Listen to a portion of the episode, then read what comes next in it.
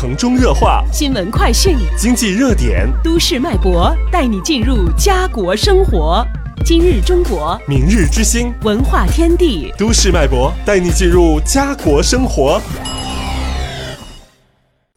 欢迎大家回来，继续收听星岛 A One 中文电台 AM 一五四零为您带来的都市脉搏，我是韩笑。今天呢，我们节目当中邀请到加拿大华裔学者和作家王丽博士做客节目，跟我们来分享一下，在一百年的时间过去，二零二三年，我们为什么依然需要纪念反思排华法案？我们如何通过历史防患未然，建设一个更具包容性的社会而努力？那么在这个过程当中，我相信我们华人其实一定也在进行不同程度的一个反抗。那么在过去百年当中，我们华社曾经做出过怎样的一些抗争呢？就是我们做了相当多的抗争，可歌可泣。比如从一开始，你看从一九零一年呢就有记载的，就温哥华罐头行业，因为当时温哥华的这种罐头就是做鱼罐头，它这个主要的工人都是华人，因为它这个又腥又臭，所以呢薪水又低，那华人呢。就很多人去做，因为白人都不肯去做嘛。那他这样的，比如说温哥华罐头的这个加工行业的工人呢，就。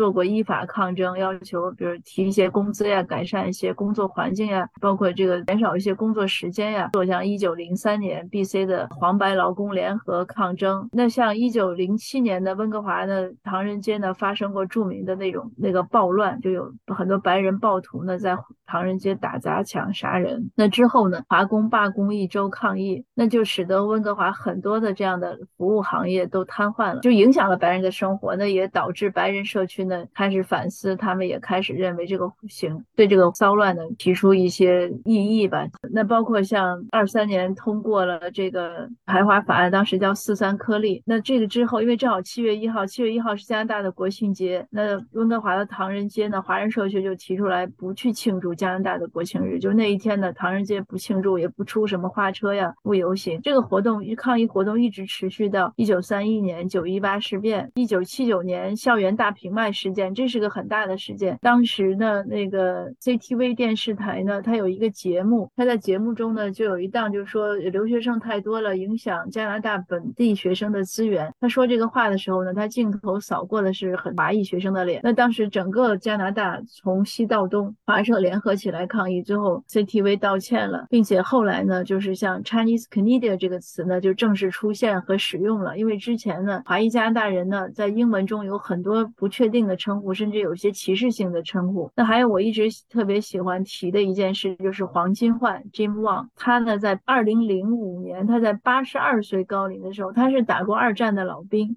他是空军的老兵，他八十二岁高龄的时候呢，他为了要求触动政府对人头税道歉，他一个人骑摩托车从温哥华骑到渥太华，嗯，但很可惜当时总理呢没有接见他，但是他呢也是做了这个不屈的努力。回来之后自己病了一个多月，但是我们知道二零零六年呢，联邦政府道歉了，这样无数无数先侨的努力，包括像华人是不允许使用公共游泳池的，那这个也是在四几年四五年的时候，一个叫微。这样的一个女士，她的抗议最后呢撤销了这个这个规定，所以现在我就说，我们的孩子能去游泳池游泳，这个都是先桥无数的努力，各种平权才能走到今天。所以，我们作为现在的华裔加拿大人呢，我们也有义务来继续做好维权工作。做平权呢，也不只是为了华裔，平权意识呢是一个整个加拿大的一个公共的社会资源。只有大家都有这样的意识，都能平等的对待每一个人，这个社会才会。好，所以我们做平权的时候，也是在和那些不好的法令或者不好的人在做抗争，在教育他们，在希望修改一些事情，所以是对加拿大的一个贡献。谢谢谢谢王博士的这个分享。我觉得很多的这些我们先侨们的这个抗争，其实真的像您说的，我们应该去传承下去，而且这不是我们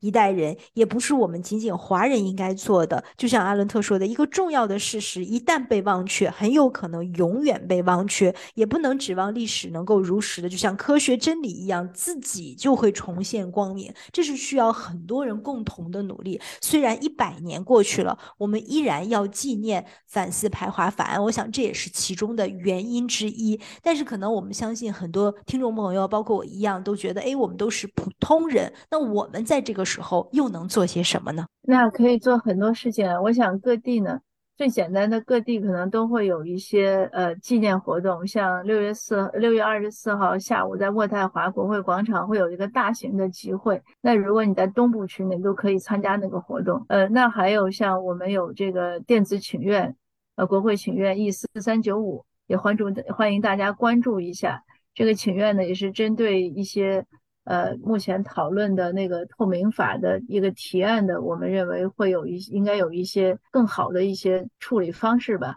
我们要学习历史，包括学习加拿大的华裔的移民史，了解这个国家和社会。同时呢，也要提醒大家，我们不仅要关注自己的平权。也要关注其他族裔的平权，支持其他族裔的平权。这个社会只有人人都好了才能好，所以我们不能说，哎，这个事儿和华人没关系，我们就不在意，不能这样。我们一定要站在所有权利受到危害的这个加拿大人的身边，呃，用实际行动的去关心他们，至少去关注他们。而且同时呢，我也想提醒大家呢，多关注英文的新闻，这样才能对这个社会有更多的了解。非常谢谢王博士今天的这个分享。就像您说的，我们加拿大华裔对于我们移民史、对于我们华人的历史的回顾和反思，对于我们自己这个族裔的权利的争取，同时也是为了我们加拿大人的这个人权宪章的捍卫，其实是让我们加拿大变成一个更加包容、更加平等、更加自由的一个